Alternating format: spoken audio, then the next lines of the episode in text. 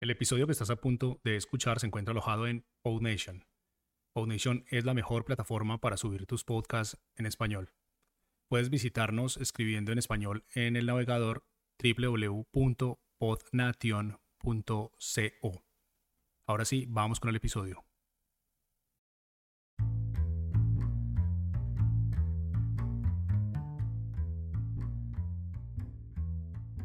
Hola y bienvenidos a Podcasters. Mi nombre es Francisco Rodríguez. Y yo, yo soy Luis Hurtado. Este es un show para quienes están empezando en el mundo de los podcasts, pero todavía tienen 10 millones de preguntas. Este es un formato corto que acá en PodNation llamamos micropodcast.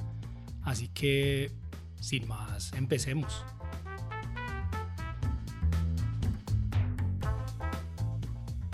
Bien, los directorios de podcast, también llamados agregadores, son los lugares en Internet donde se listan los shows y donde la gente puede entrar a buscar el contenido que quiera. Yo por facilidad, Francisco, trato de asimilarlos a bibliotecas. Digo que es una biblioteca de podcast. Tal cual. Son bibliotecas de podcast. Y para hacerlo más claro, volvamos al ejemplo que hemos estado usando en episodios anteriores.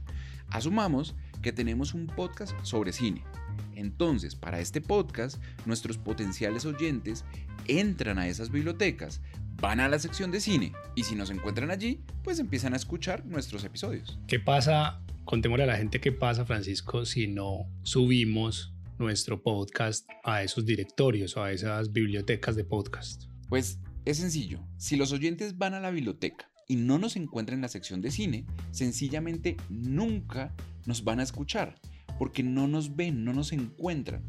Entonces, poner nuestro contenido en esas bibliotecas, en esos directorios, significa nuevos canales de distribución, nuevos oyentes, básicamente nuevas formas de que encuentren nuestro show. Bueno, Francisco, creo que para todos, para este punto es claro que sí o sí hay que subir esos podcasts, nuestros podcasts, a los directorios. Pero entonces, contémosle a la gente cuántos hay, cuáles son, esos directorios? Bien, hay muchos, pero muchos directorios y de los más populares son, por ejemplo, Apple Podcast o Spotify Podcast o Google Podcast. Son muchísimos. Así como en el mundo real hay miles de bibliotecas, en el mundo de los podcasts yo creo que hay decenas de directorios. Sin embargo, para subir nuestro podcast a esos directorios casi todos siguen el mismo proceso. Ese proceso es, creamos una cuenta, obviamente en el directorio, y paso seguido le indicamos el directorio donde se encuentra alojado nuestro podcast. Entonces esto nos lleva de vuelta a que siempre tenemos que configurar el podcast en nuestro hosting, donde lo tenemos hosteado. Volvamos al episodio 2, donde les contamos que su podcast sí o sí debe tener un website. Ahí es donde están configurando el podcast. Ahora, después de que lo tengan allá, entonces ahí sí vamos al directorio, a cada uno de los directorios creamos la cuenta y les decimos, mire señor directorio, nuestro podcast se encuentra alojado en tal dirección. Entonces, Francisco, ¿cuáles son los requisitos que esos directorios le piden a nuestro hosting? ¿Qué es lo mínimo que le piden para poder eh, publicar nuestro podcast o indexar nuestro podcast en sus listas? Pues cada directorio tiene sus requisitos, pero en general mínimo vamos a necesitar una imagen cuadrada para el cover del show y es una imagen grande de por lo menos unos 3000 píxeles. Listo, eh, imagen de nuestro podcast de 3000 por 3000.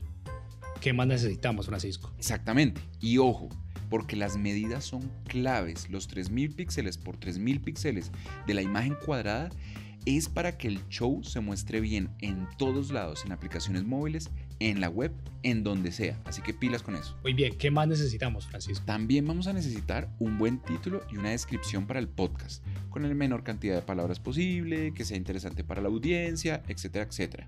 Recuerden que sobre este tipo de textos hablamos mucho en el episodio anterior. Sí, yo siempre he dicho que un podcast tiene que tener un nombre corto. En el ejemplo que usamos acá, para esta serie, nuestro podcast se llama Cine para Todos. ¿Qué más cortico y diciente puede ser que eso? Así es. Mientras le interese a la audiencia, está perfecto. Lo siguiente van a ser las categorías. Saber a qué categorías pertenece el show es muy importante. Oiga, Francisco, y listo. Entonces, para nuestro podcast de cine, yo me imagino que las categorías serían algo así como noticias, entretenimiento, por ahí. En realidad las categorías son estándar en la industria, así que van a ser más bien eh, TV y películas y reviews de películas. Claro, tiene más sentido. Entonces, al ser estándar esas categorías, Francisco, nosotros eh, en el hosting podemos generalmente revisar todas las categorías disponibles en la industria, eh, ubicamos nuestro podcast dentro de las categorías correctas y de esa forma nuestro hosting le está diciendo a todos los directorios, miren señores directorios, este podcast se encuentra en la categoría cine, se encuentra en la categoría entretenimiento, se encuentra en la categoría sociedad y cultura. Así es. Y lo siguiente es, por supuesto, tener mínimo un audio. Como mínimo un tráiler, pero pues ideal un episodio, alguna cosa lista. Tal cual. Y eso es todo. Una imagen grande, un título y una descripción de calidad, saber en qué categorías debe estar el podcast, el primer audio y con eso estamos listos para cualquier directorio. Todo esto, insistimos, Francisco, que se configuras en el hosting, porque es que el otro día hablaba con un amigo que está iniciando un podcast y me decía si cada vez que tiene un episodio tiene que volver a subir todo eso a cada uno de los eh, directorios. Imagínese todo el trabajo que sería subir todo eso a cada directorio cada vez que sale un nuevo episodio. Eso sí, tenemos que registrar nuestro podcast la primera vez en cada directorio, pero luego de esa primera vez, el hosting que usemos ya lo puede hacer automáticamente. Eh, Francisco, pongámonos un poquito técnicos brevemente. ¿Cómo hacen los directorios para saber que hay un episodio nuevo publicado en el hosting? Los hosting generan un RCS para que los directorios se mantengan actualizados. Por ejemplo, en PodNation hacemos todo eso automáticamente y en cuestión de segundos se actualiza en todos lados. Pero espera un momentico, Francisco. Explíquenos cómo es eso de los RSS. ¿Qué es eso? El RCS es un archivo que tiene todos los detalles del show y de cada episodio.